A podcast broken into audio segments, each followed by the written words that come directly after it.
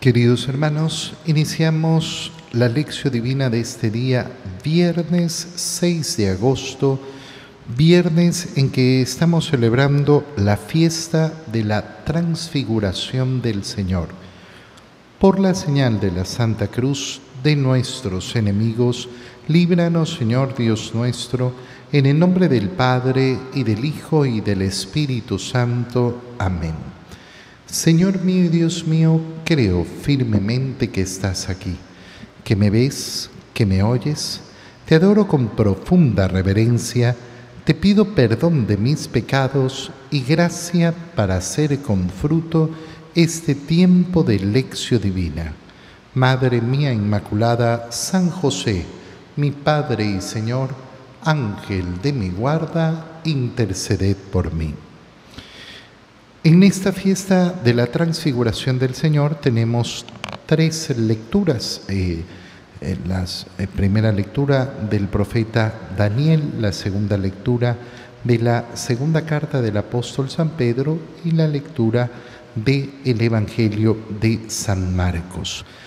La primera lectura del libro del profeta Daniel leemos el capítulo 7, versículos 9 al 10 y 13 al 14.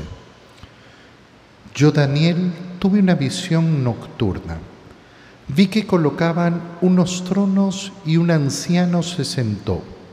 Su vestido era blanco como la nieve y sus cabellos blancos como lana. Su trono llamas de fuego con ruedas encendidas un río de fuego brotaba delante de él. Miles y miles lo servían. Millones y millones estaban a sus órdenes. Comenzó el juicio y se abrieron los libros. Yo seguí contemplando en mi visión nocturna y vi a alguien semejante a un hijo de hombre que venía entre las nubes del cielo. Avanzó hacia el anciano de muchos siglos y fue introducido a su presencia. Entonces recibió la soberanía, la gloria y el reino, y todos los pueblos y naciones de todas las lenguas lo servían. Su poder nunca se acabará, porque es un poder eterno, y su reino jamás será destruido palabra de Dios. La primera lectura en esta fiesta de la transfiguración del Señor nos recuerda quién es Jesús, porque la fiesta de la transfiguración, es decir, cuando recordamos esa escena tan particular en el monte Tabor, que lo haremos en la lectura del Evangelio, y que en la cual, perdón, contemplamos la gloria oculta de Cristo. Es decir, ¿qué pudieron ver los apóstoles en Monte Tabor? Lo que es el Señor, no aquello en lo cual se ha convertido en ese momento, ni se trata eh, de un momento particular. No, no, la gloria de Cristo escondida en su humanidad. Entonces empezamos la lectura de esta fiesta con, este, eh, con esta lectura del profeta Daniel, donde Daniel cuenta esta visión nocturna. ¿Qué es lo que está viendo Daniel? Daniel está viendo cómo, cómo va a ser colocado Cristo como el Rey eterno de toda la creación. Esa visión que ve colocan un trono y un anciano se sentó. Vemos por primera vez eh, en el Antiguo Testamento eh, esa diferenciación entre el Padre y el Hijo. Obviamente que solo la vamos a entender a la luz del Nuevo Testamento. En el Antiguo Testamento esta era una visión bastante, eh, bastante difícil de comprender. Un anciano, un anciano que se siente en el trono. ¿Y con qué se va a contraponer esa imagen del anciano? Con la de uno que es semejante a un hijo de hombre. Es decir, eh, Daniel contempla a Jesucristo sin saber que es Jesucristo, sin saber que Dios se ha hecho hombre y mucho menos sin saber que justamente ha sido colocado a la altura del mismo Padre en su humanidad por haber entregado su vida por los hombres y haber realizado la obra de redención. La contemplación de ese Padre es verdaderamente hermosa. Su vestido era blanco como la nieve y sus cabellos blancos como lana. Su trono llamas de fuego con ruedas encendidas. Un río de fuego brotaba delante de él y miles y miles lo servían.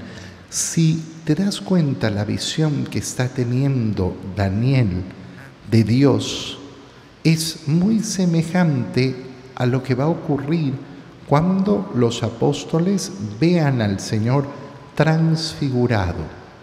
¿Por qué? Porque no se trata de dos seres distintos, se trata del único Dios.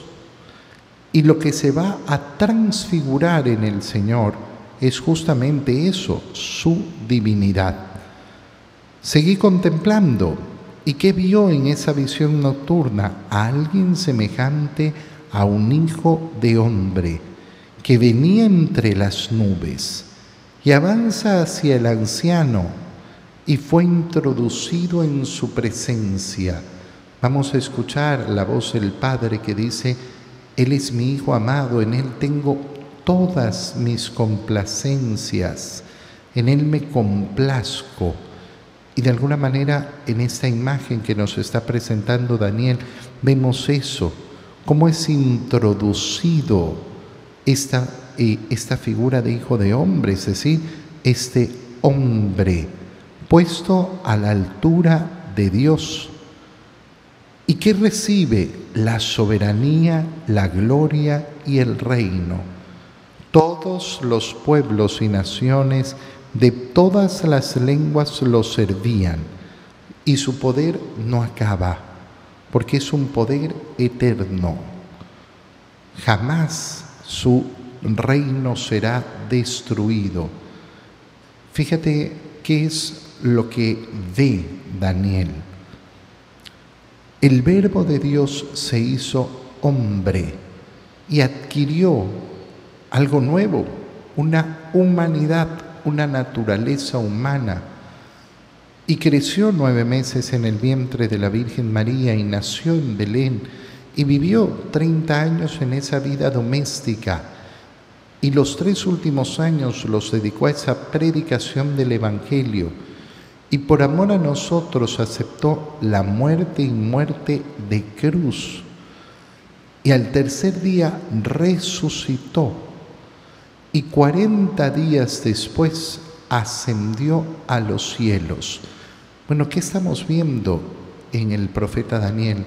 Justamente esa gloria de la ascensión del Señor a los cielos, esa gloria de tomar posesión del reino con aquello nuevo que no tenía antes. ¿Y qué es aquello nuevo que no tenía antes? Su humanidad el verbo de Dios ha existido desde siempre, es el mismo Dios, pero esa palabra de Dios, ese verbo de Dios se hizo carne y ahora esa carne ha sido glorificada y puesta a la altura de Dios para reinar por todos los siglos.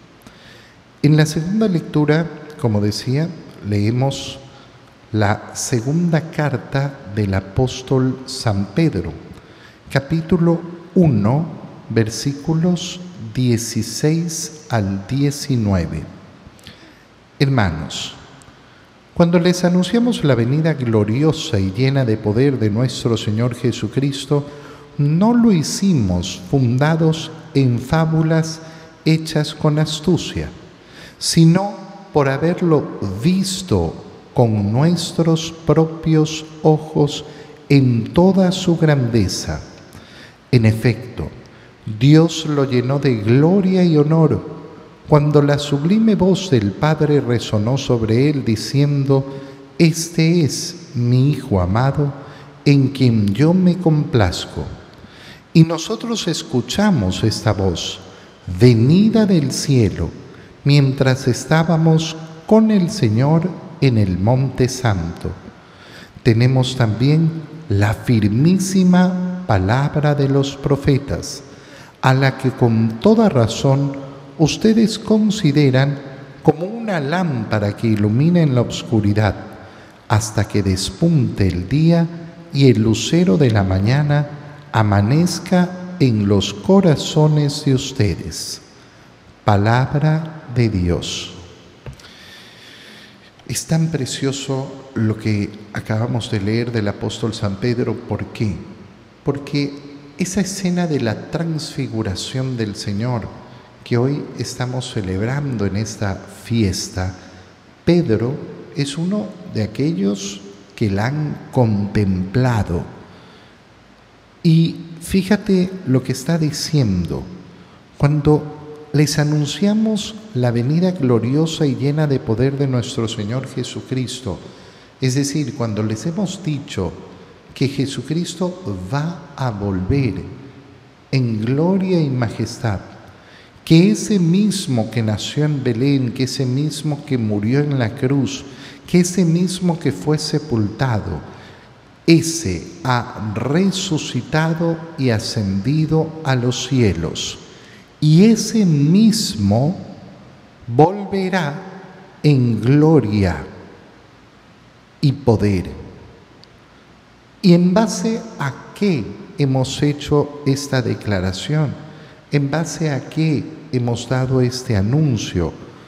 Y fíjate la expresión que utiliza San Pedro, que es preciosa, no fundados en fábulas hechas con astucia.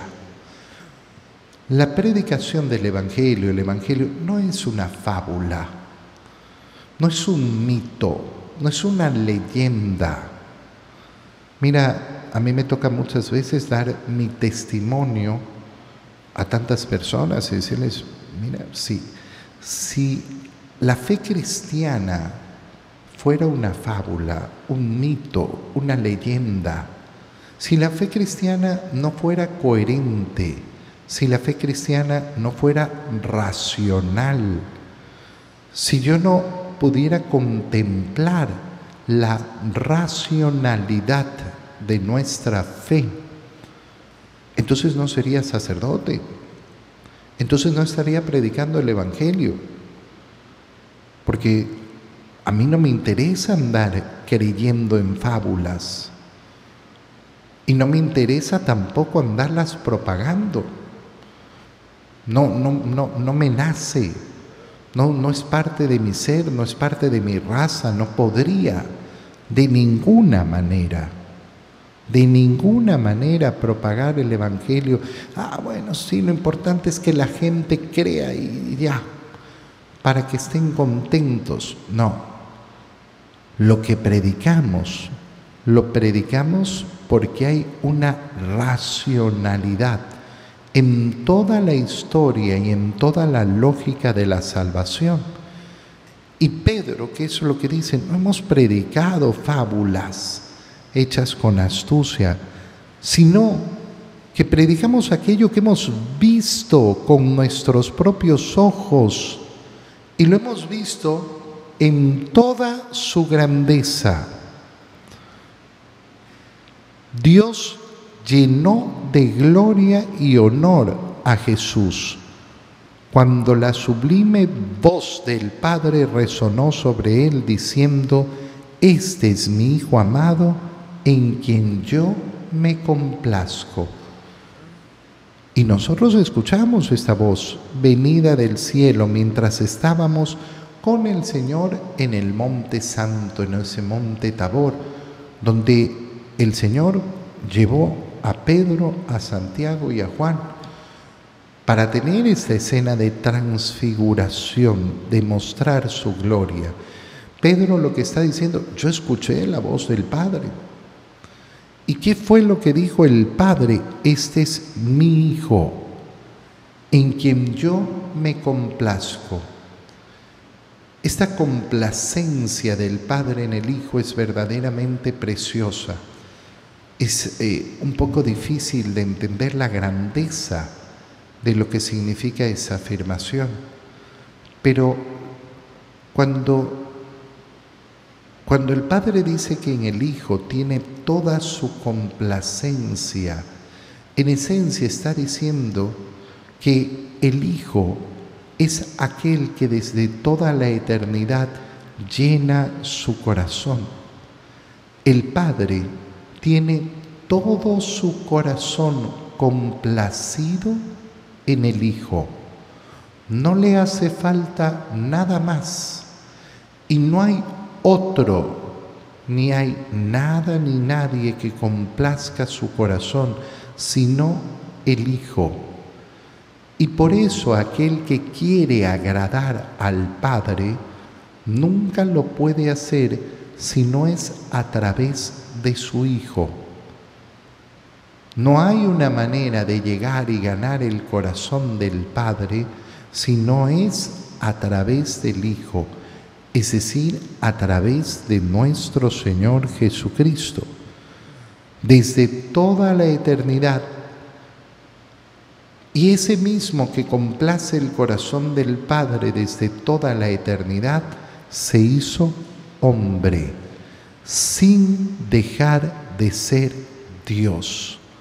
Su divinidad no fue disminuida, su divinidad no se vino abajo, no, con humildad el verbo de Dios adquirió nuestra propia naturaleza ¿Para qué? Para que entonces nosotros nos pudiéramos acercar al Padre en semejanza con su Hijo. Que ve ahora en nosotros el Padre, ve aquellos que somos semejantes a su Hijo. Y por eso nuestro deseo tiene que ser ese el de asemejarnos siempre más y mucho más al Hijo. Tenemos también, además de esto, la firmísima palabra de los profetas, a la que con toda razón ustedes consideran como una lámpara que ilumina en la oscuridad. Fíjate qué bonito lo que está diciendo San Pedro, porque está diciendo, miren, nosotros les hemos anunciado el Evangelio, ¿Por qué? Porque lo hemos visto. Pero además, lo que hemos visto ya lo habían anunciado los profetas.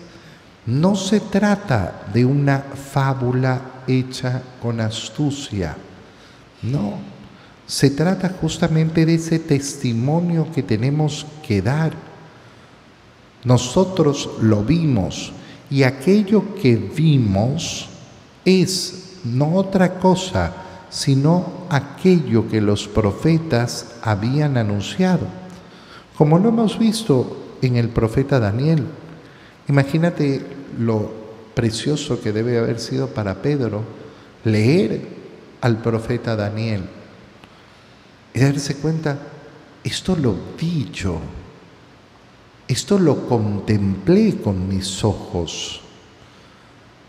¿Cómo no lo voy a anunciar? ¿Cómo no lo voy a proclamar por el mundo entero? Con amor. Y entonces, hasta que despunte el día y el lucero de la mañana amanezca en los corazones de ustedes, ¿qué vamos a hacer? Vamos a seguir anunciando el Evangelio Vamos a seguir anunciando el Evangelio. ¿Por qué? Porque en el mundo se tiene que encender la luz. La fiesta de la transfiguración es una fiesta de iluminación. Es una fiesta en la cual le pedimos al, ojo, eh, al Señor, Señor, ábrenos los ojos. Ábrenos los ojos para reconocer la grandeza, para reconocer la inmensidad de tu amor, para poderte reconocer verdaderamente como aquel Dios al cual debemos adorar con todo nuestro corazón, con toda nuestra alma. En el Evangelio, este año, en esta fiesta de la transfiguración del Señor, leemos el Evangelio de San Marcos, capítulo 9, versículos 2 al 10. En aquel tiempo Jesús tomó aparte a Pedro, a Santiago y a Juan. Subió con ellos a un monte alto y se transfiguró en su presencia.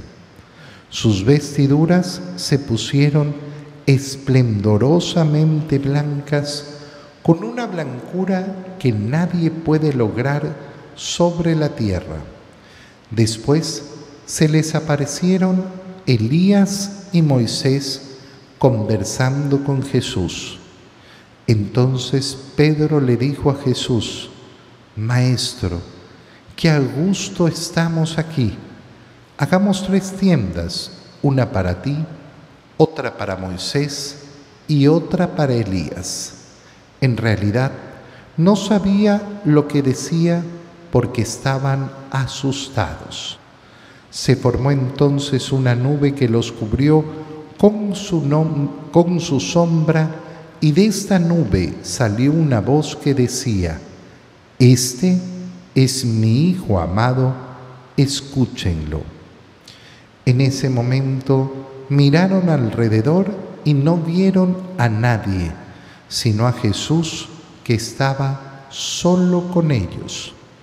Cuando bajaban de la montaña, Jesús les mandó que no contaran a nadie lo que habían visto, hasta que el Hijo del Hombre resucitara de entre los muertos. Ellos guardaron esto en secreto, pero discutían entre sí qué querría decir eso de resucitar de entre los muertos. Palabra del Señor.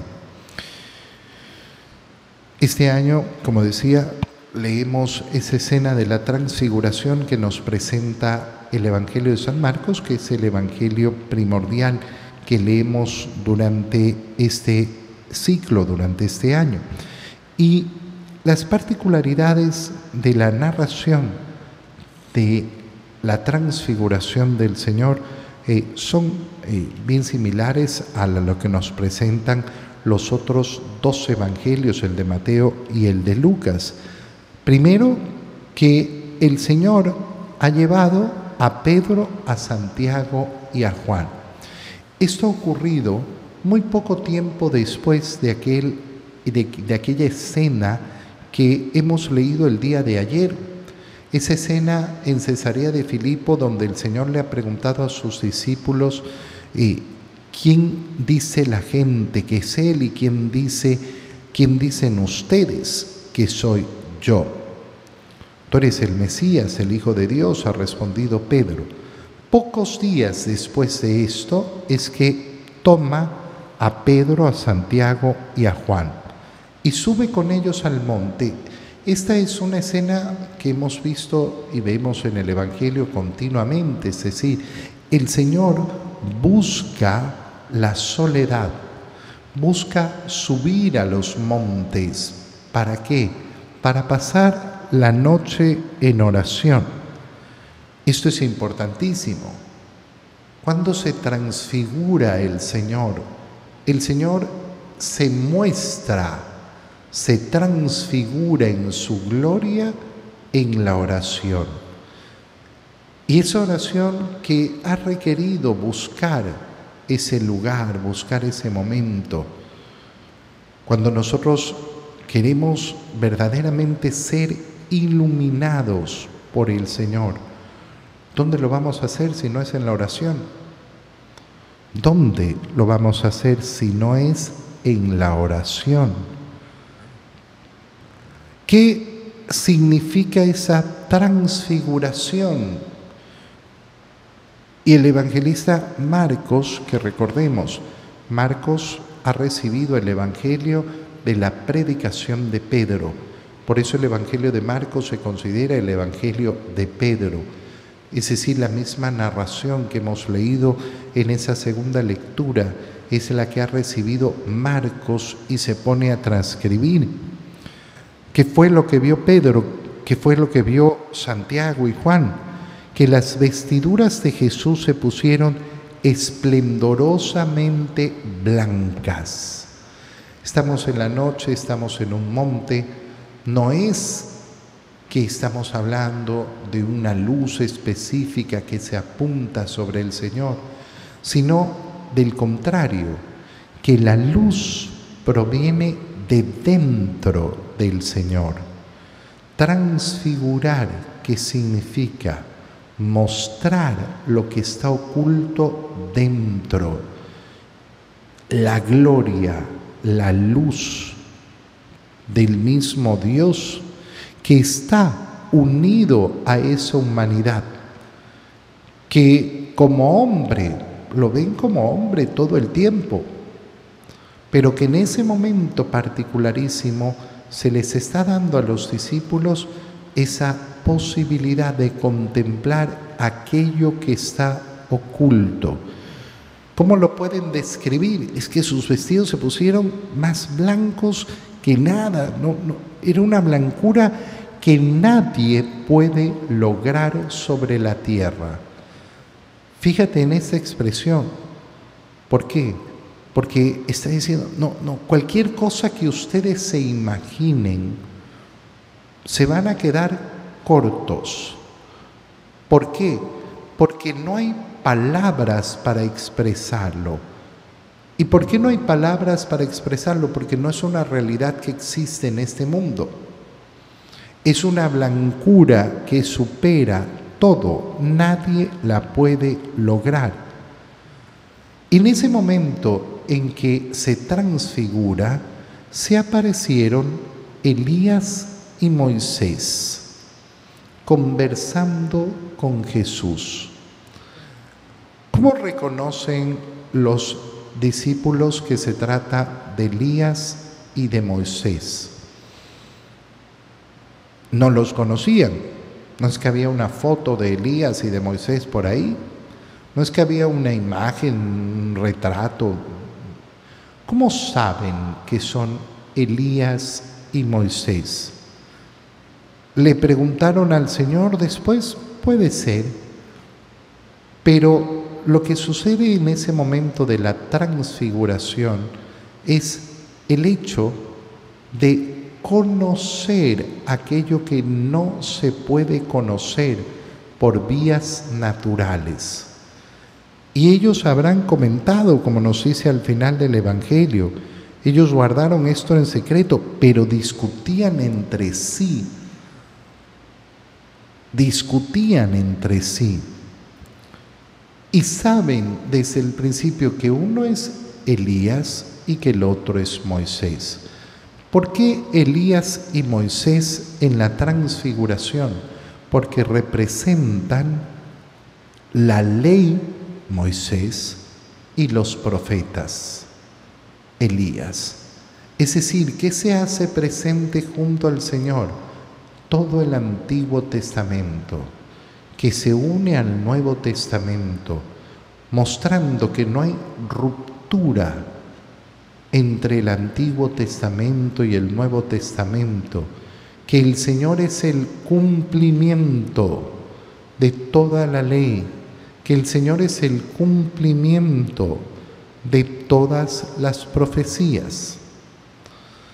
No vayas a pensar que esto significa que Moisés y Elías estaban en la gloria de Dios, porque en ese momento todavía no existía la salvación. El otro día justamente una persona me preguntaba, pero ¿cómo se pueden aparecer si, si, si, si eh, estaban muertos y todavía no, no estaban en el cielo? No, no están en el cielo. No se ha producido la redención. Pero como el mismo Señor nos lo dice, Dios no es Dios de muertos. Aquellos que han muerto cumpliendo la voluntad de Dios viven.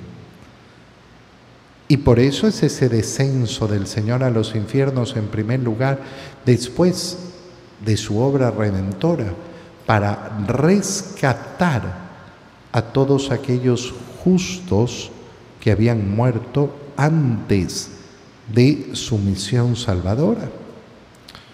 Pedro entra en este estado de éxtasis. Qué gusto estar aquí Aquí quedémonos, hagamos tres tiendas, una para ti, otra para Moisés y otra para Elías. Pero nos dice San Marcos que lo habrá escuchado a Pedro mismo decirlo, no sabía lo que decía. ¿Por qué? Porque estaba asustado, es decir, estaba ensimismado con todo esto que contemplaba. Y viene entonces la parte más importante, se forma una nube como aquella nube que hemos visto en el libro del Éxodo, aquella nube que se posaba sobre el campamento de los israelitas, aquella presencia de Dios. Y de esta nube sale la voz, este es mi Hijo amado, escúchenlo. Fíjate Qué precioso. Dios se hace presente, el Padre se hace presente para decir que una cosa tan sencilla, este es, este es mi Hijo el amado, al que yo me dedico a amar desde toda la eternidad. ¿Qué tienen que hacer ustedes? Escúchenlo no es otra la necesidad del cristiano. ¿Cuál debe ser la necesidad más grande de nuestro corazón? Escuchar al Señor, escuchar al Señor, no ser sordos a su voz, escuchar al Señor para poner en práctica lo que Él nos dice. Te doy gracias, Dios mío, por los buenos propósitos, afectos e inspiraciones que me has comunicado en este tiempo de lección divina. Te pido ayuda para ponerlos por obra. Madre mía Inmaculada, San José, mi Padre y Señor, Ángel de mi guarda, interceded por mí. María, Madre de la Iglesia, ruega por nosotros. Queridos hermanos, que tengan todos un feliz día.